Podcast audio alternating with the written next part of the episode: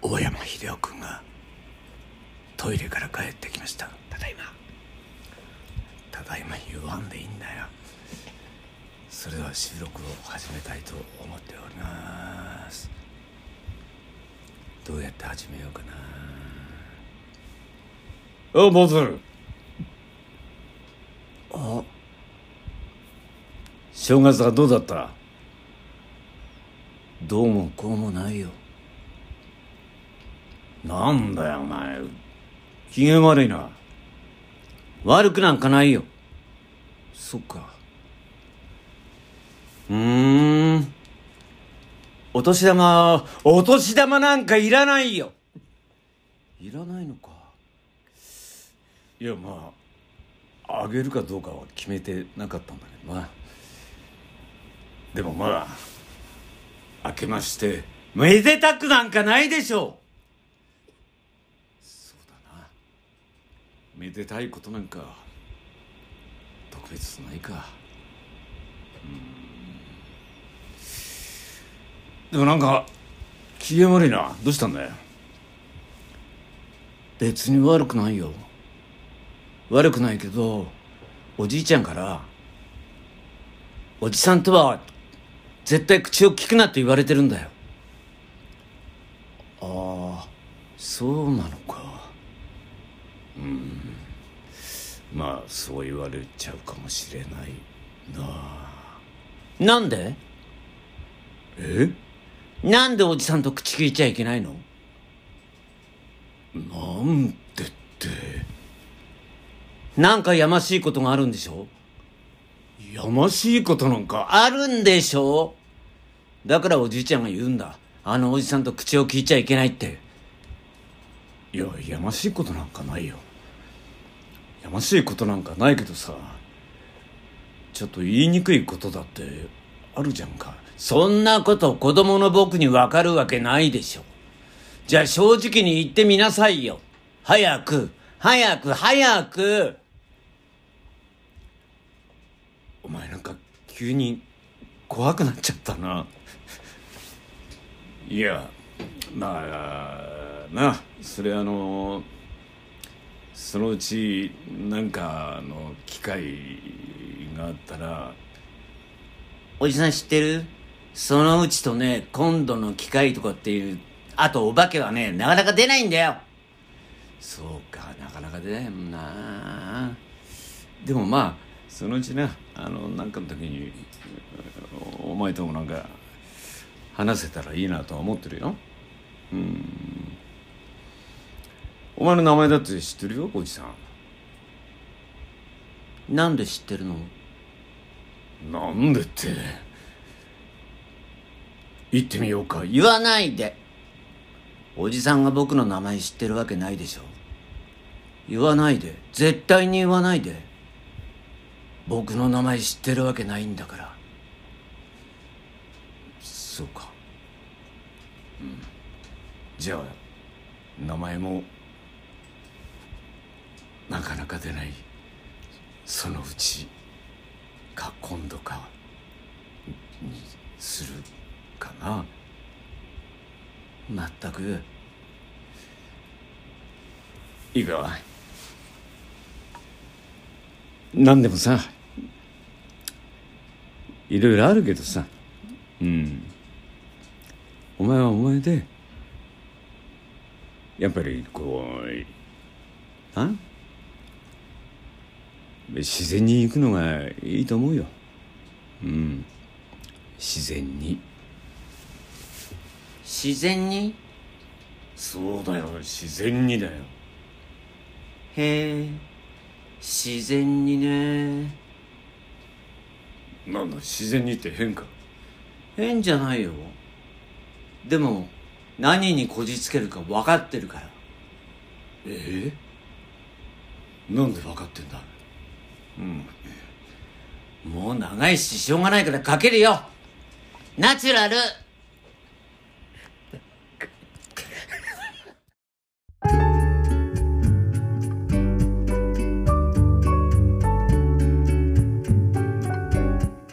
時々思うよ君君にとって僕はどんな人なのかなってそんなこと考えたって仕方ないことわかっているけれど急に振り向くその笑顔今も今も今も大好きさ君は君でいてありのままでいてしなやかなままでいていたずらな言葉に耳を重ねてそうさ君はいつだってナチュラルに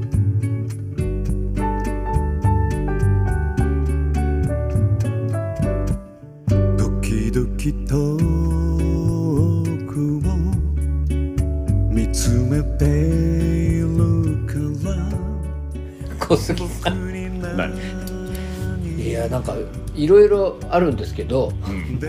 あの男の子本当に随分きつくなりましたねあのねあまあまあまあきつくなったわけじゃないんだけど、はいはい、うはいん、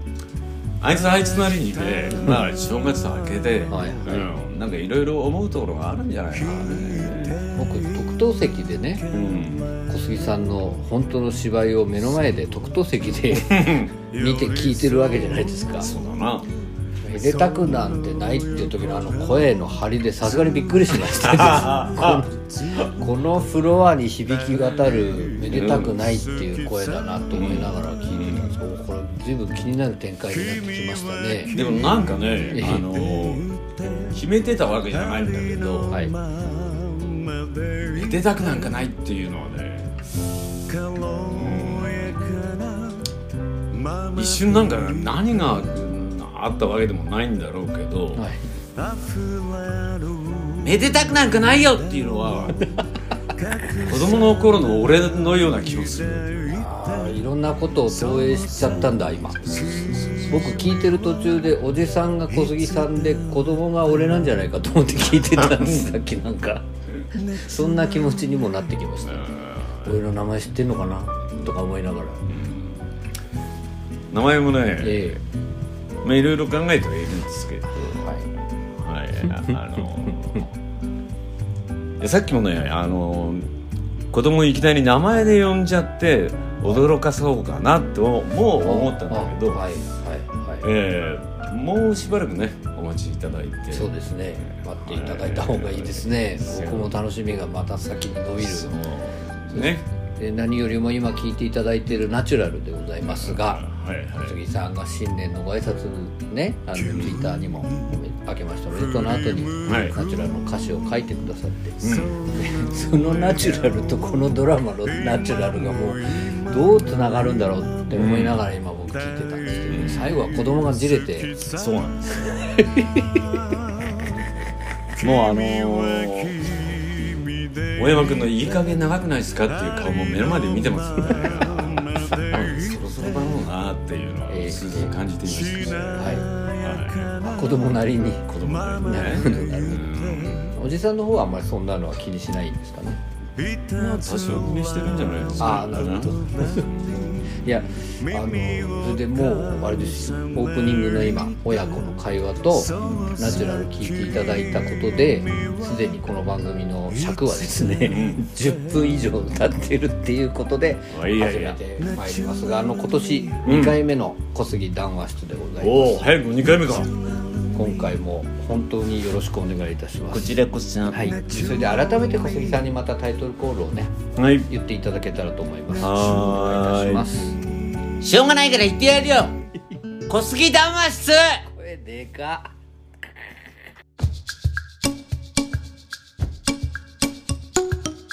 小杉談話室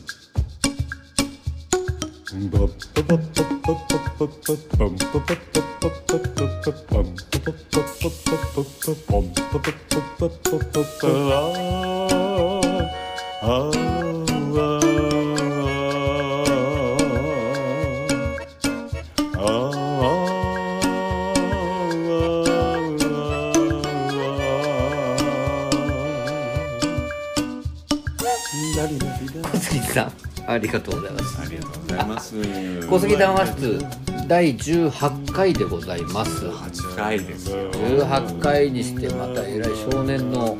張った声で2023年2回目の配信なんですけど気になりますね親子の会話そうねいや本当あにの僕も気になりますね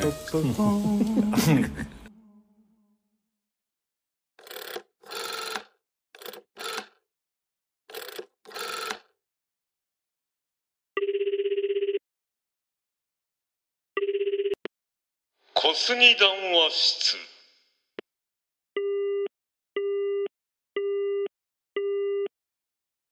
これがあのちゃんとね、はいい、ろいろな関係というものをね、はいえー構築していかないとですなねるほどそうですね、はいそうですね今日おじいちゃんは出てこなかったですけどおじいちゃんなかなか出てこないですよね初回だけだったような気がしますそうだったかなそうあちゃんといるいらっしゃるんですねいますよ 他にあるよここにいるんだよちゃんとね小杉さんこのね前枠でよく現れるこの家族に関してですよ、うんちょっとこんなメッセージいただいておりました。はいえー、しんさん、えー、すべてお読みしますが、明けましておめでとうございますお。めでとうございますしんさんで、前回のオンエアというか、あの配信を聞いてくださって、うん新年にふさわしい豪華で賑やかなオープニング。2023年最先のいいスタートを切ることができましたっていうメッセージがありまして、あーありがとうございますあうんその後ですよ。うん えー人情話小別れを彷彿とさせる小杉談話室の謎ドラマ謎ドラマだよね続きが気になりすぎるあああいやもう僕続きますからね続くんですねこの人情話小別れなんてあの落語でね古典でいいお話ですけどそんなイメージもあるんですかこのいやあの特別ではないけれどもただこの子供がねええまあこの男に対して、まあリスナーの皆さんもまだ大体こういう関係なんだろうなっていうのはね、 えええええー感じ取ってはいらっしゃるとは思いますけど感じ取ってるものにも小杉さん前にあれは親子だって言っちゃってますよ言っちゃってんの言っちゃってるじゃあ親子だよな そのドラマををどうするかってことですよねそうですねこれから、であのーシンさんねずっと聞いてくださってるので、でこの前回のお話の中でですね、はいえー僕の国の方でうん納豆をお餅にこうまぶして食べる、うんうんうん納豆餅って食べ方があるんだなんてお話をしたところですうんね、小杉さんは納豆が嫌いだとうんいうやんまあ昔ねあんまり得意じゃなかったうんうんでいや俺が記憶してるのは小杉さん食べるって言ったじゃないかとその、うん鮭に混ぜて食べたりとかするんじゃないかってうんういうん話をしてたんですけど、うんうん遡って聞いてくださってですね、うんうんえ納豆のくだり遡って確認してまいりましたとありがとうありがとうございます小杉さんが鮭ちゃんと一緒に食べるのが好きなのは納豆ではなく卵とのことでしたっああまあねていうのいただきまして、うんうんうんさらにですよ、うんえー小杉談話室のファンアート描きましたとこの見てくださいこの絵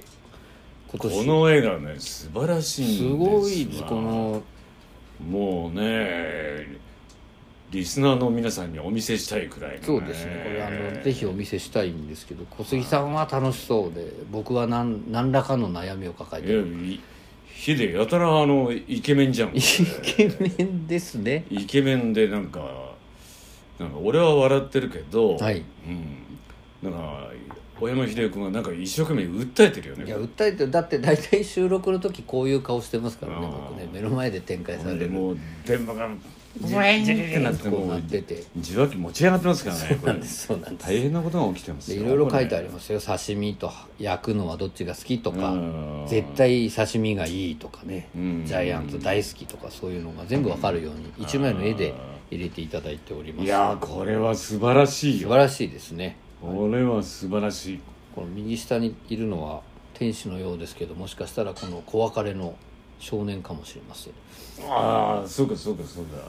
か可愛いんですよ全部可愛いんだ小よ杉さんおしゃれですね絵でもねねあそうかね、えそのそうかこの子があの子ってことかもしれないなとも思うんでああかもしれないなす違うかもしれないとでえーしんさんでございましたこれしんさんありがとうございありがまとうごすざいます。しんさんのアカウント行くとこのツイートもね見られますので見ていただければと思皆様ぜひうお願いいたします。しんさんへはい、あと時矢さんからもいただきまして、はい時矢さんこれ前回の冒頭今日はね小杉さんのそのドラマにん僕が圧倒されましたが、うん前回の冒頭は時矢さんが圧倒されてたという話なんですけど、うんえー冒頭の診察診察診察と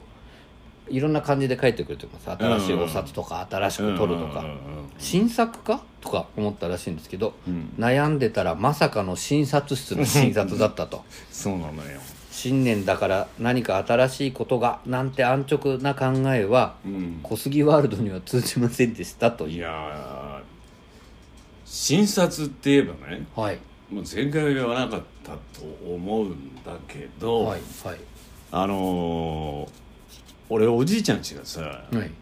まあ母親のお父さんだからまあ当たり前だ俺のおじいちゃおんじちいちねゃんは、はいあの横浜で開業しててねああお医者さんとお医者さんとね病院をやられてたとそうそう、はいやってたのよ、ええええでもう俺いつも元町のおじいちゃんちにいたから、はいもうしょっちゅうその診察室にもいたっていうかあーっていうか、はいはいはいでおじいちゃんがやってることを見るのが大好きだったわけ、ええうんはいでねかっこいいんだよおじいちゃんがおじいちゃんがこうカルテにさはいその万年筆、はいペンにさ、インインクをつけて、ああマネ室使ってるんですねはいはいうん、でさらさらささーって書いていくんだけど最初は分かんなかったんだけど、はいあれはまさしくドイツ語だったんだよドイツ語だったんですねドイツ語だったんだよなすげえおじいちゃん確かにで、まあ、ドイツ語なんか、まあ、分かるわけはないけどさ、ええええとにかく俺が一番してみたかったのは、別にあのー聴診器とかね、ええはいまあ、そういうのも興味が全くなかったわけではないんだけれども、はいはいはいなんてたってしたかったのはあ何でしょうかええ僕今聞いてて聴診器かなと思って聞いてたんですよね聴診器もやったけど、うーんいやわからないです何ですか何ですか注射おお注射なんだよ注射をしてみたかったそうほえでこの診察室のね、はいこういうガラスの棚みたいのがあって、はいそこにこう注射の液アンプルがこう、はいはい並んでてねええでおじいちゃんがこう「じゃあ注射を打ちましょうかね」とかっていう感じで、はいでそこからこうアンプルを持ってきてえた、えええええで頭の方を石みたいなこれ削ってさコンうコンコンんってでやコっンたコンってやって、はいはいはええいで注射器にねええええもうアンプルを入れてた、はい最後にピチピュッとこう出してね出してねはいはッいあれやりたくてやりたくてね、ええいい話なんかおいいい話だろうんうんうんやってみようとしたりしなかったんですかしたよもち ろんどこまでやったんですかもうこの好奇心はねえとどまるところを知らなかったわけえ知らないでしょうねそりゃねはいうんあれ何年生の時だろうな、もうあまりにもしたくて、ええまあ、日曜日休みだから日曜の昼間かなんかだったのかな、ええうんおじいちゃんの診察室に忍び込んでたな、はいはいで注射器とそのアンプルをねおーもうどこにあるか大体ねアンプルはもちろん分かるし注射器だってど注こにあ射る器もどこにあるか分かるんだそりゃ小杉少年それぐらいそりゃそうはもだう観察してるわけですね観察してますからねはいはいでドキドキしながらですそれはドキドキしますね聞いてても今ドキドキしますねはいその注射器とアンプルをねはいはいはいはい一本ずついただいてきましておええはいえでそれを外に持ってってねえ、えええで見てたからさっきも言ったけど、えはい石みたいなのでほらチュッチュッてこう削ってさ削ってはい削っては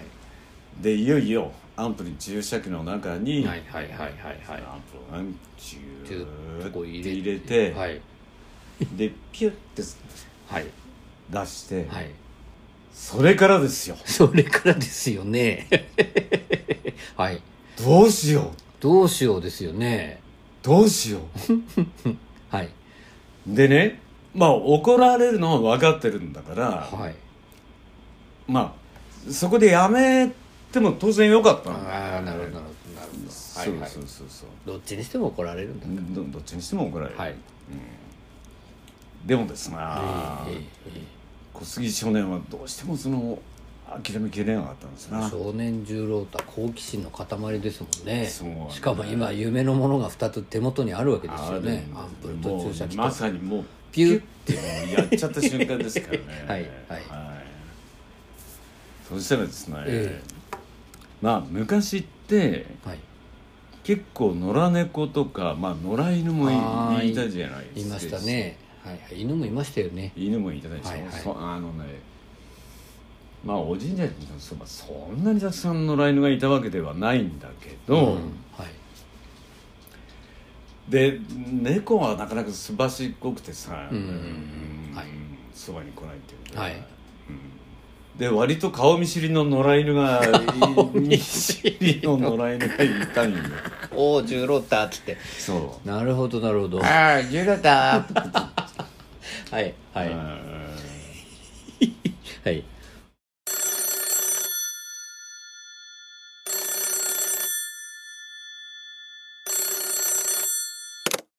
小杉談話室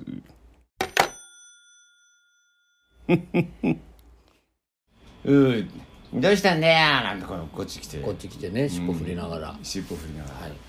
なんか食うもんねえのか よ子供と同じ声だなこれそうですねちょっと似てますね今のと行こってますね、はいでそれのそれの時にねえ僕はふふと思いついたんですねそうだこいつにしちゃおうえああ顔見知りだしね顔見知りですねはいでちょっと笑みを浮かべ浮かべてはいそっとそばに寄ってっえええてえええんにっこりしたままはびっいくりしたままはいしながらね、はい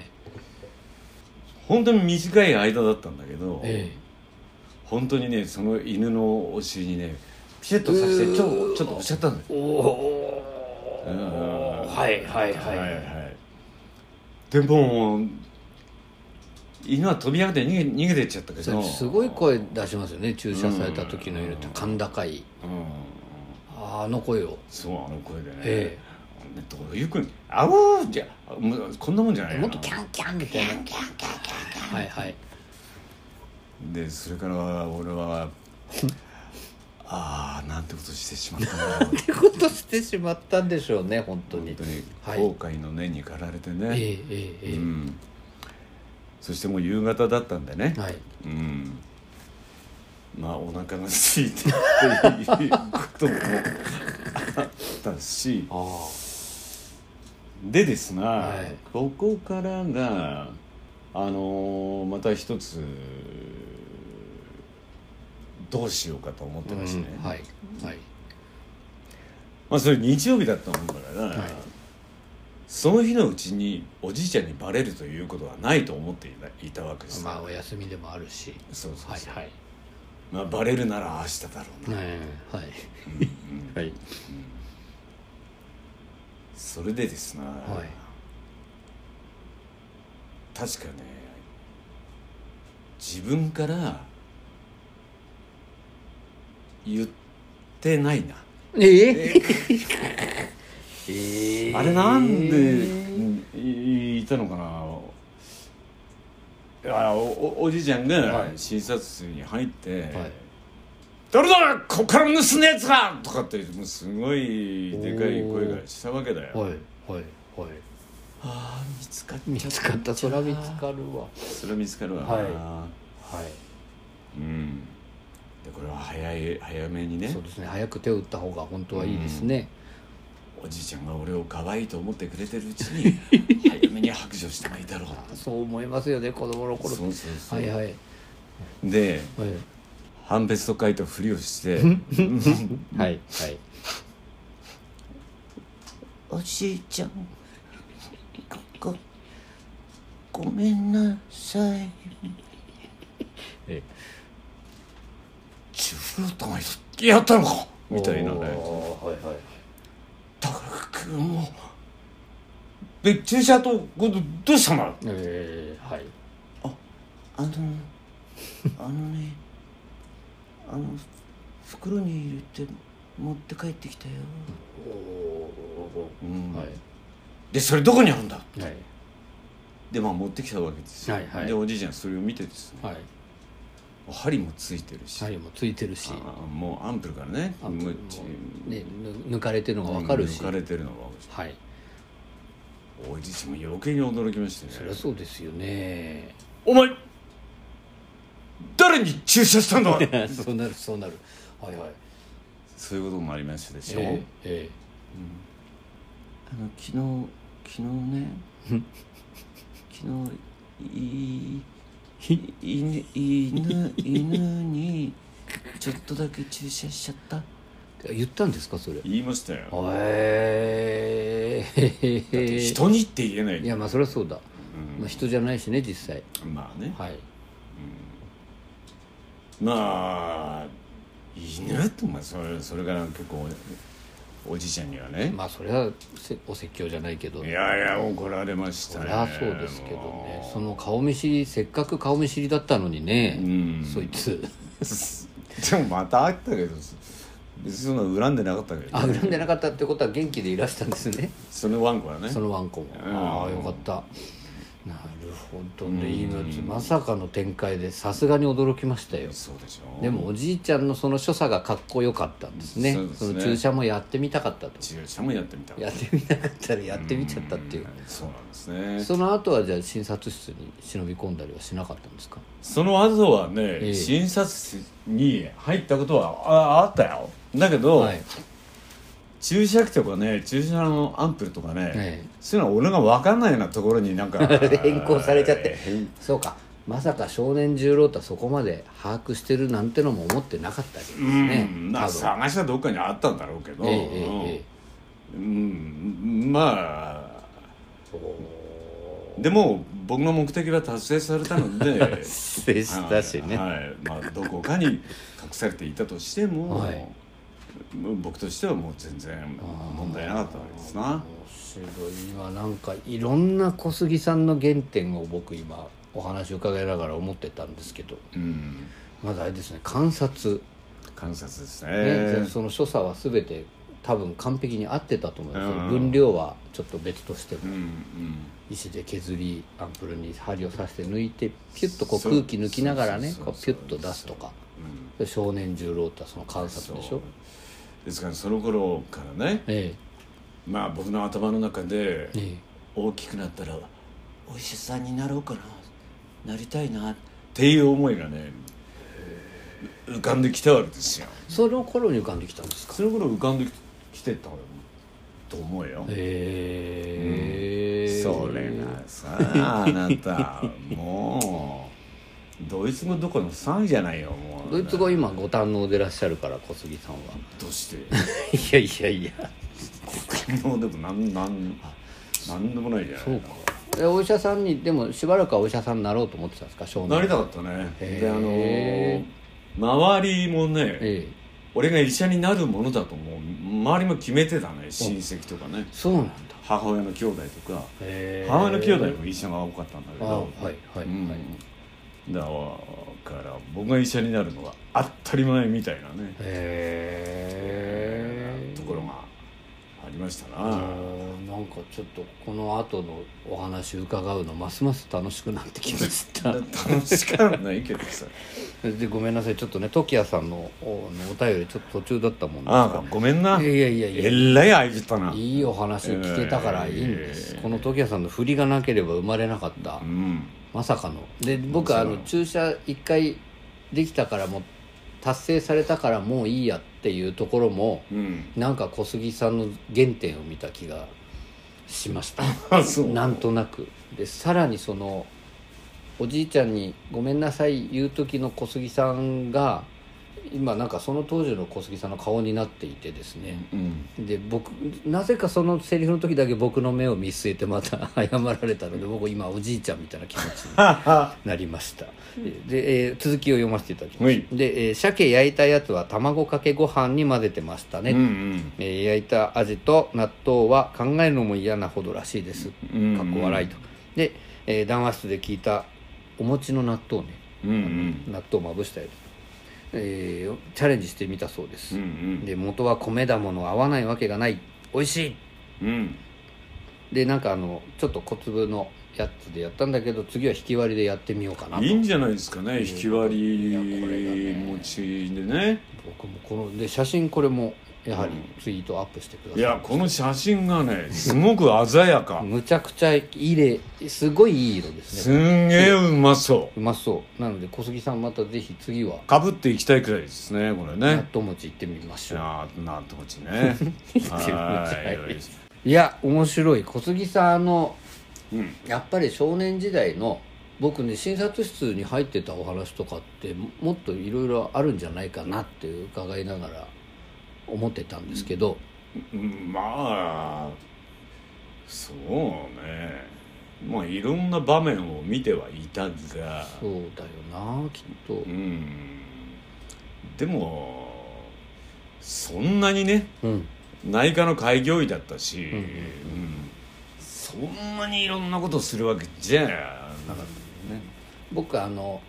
じゃあおじいちゃんっていうぐらいの年齢だったわけですもんね、そうだそねのご年配のお医者さんのうん手の洗い方好きでしたボボールになんかああはいはいはいなんか特別なものが入ってんだろうなって子供心に思っていてあでーチャチャチャチャってうん洗ってこう横にかけてあるタオルとか手の上にこうチャチャって拭いて、であの独特な匂いがあるよねそうなんですよそうなんですよ、うんで僕は小杉少年みたいにそこまでチャレンジできるほどね馴染みがなかったんであー診察ってそれ触ってみるとかそういうことなかったんですけどうんうんうんとっても僕今そのお話も思い出してあ伺ってましたが、うんその医者になろうという志を持ちーうん親戚の皆さんも十郎太は医者になるであろうと思っていたうんうん少年十郎太が成長してどうなるかのお話を今日伺おうとうん思ってたんですけど あのー思いのほかはかどりましてですねいろんなこそとうがなんだな親子だったりうん注射だったり、注射だったりねだからそれは次回以 降にはい聞かせていただきますもうもううんいくらでも喋りますからいやー面白かったなでもその話またぜひこの続きもぜひ聞かせてくださいねもちろんですよもうなのでこの親子がどうなっていくのかね親子気になりますねうんいろいろオープニングでやっていただいているものあとあのローズ兄さんは今どの辺にいるのかとかそういうことも気ロになーるズ兄さんねいろいろ気になりますのでそれもぜひそう次回以降よろしくお願いいたしこますちらこそでございますじゃああの小杉談話室第18回小杉さん今回はこのお話でお開きということでそうですなしょうそういうもう時間的にもそういうことにそうですね気持ち的には続けたいんですが多分これで続けると2時間番組とかになっちゃうからねスペシャルになっちゃうなスペシャルもいつかやりましょうぜひよろしくお願いいたしますで今回は第18回は、えーここまでということでよろしいでしょうかはいはい今回もありがとうございましたありがとうございました。Thank you very much.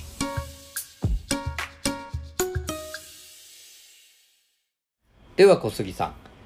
今回の談話をお願いします良いか皆の者良いか皆の者注射のご用命勇を者のご用命を小杉診察室まで。診察室まで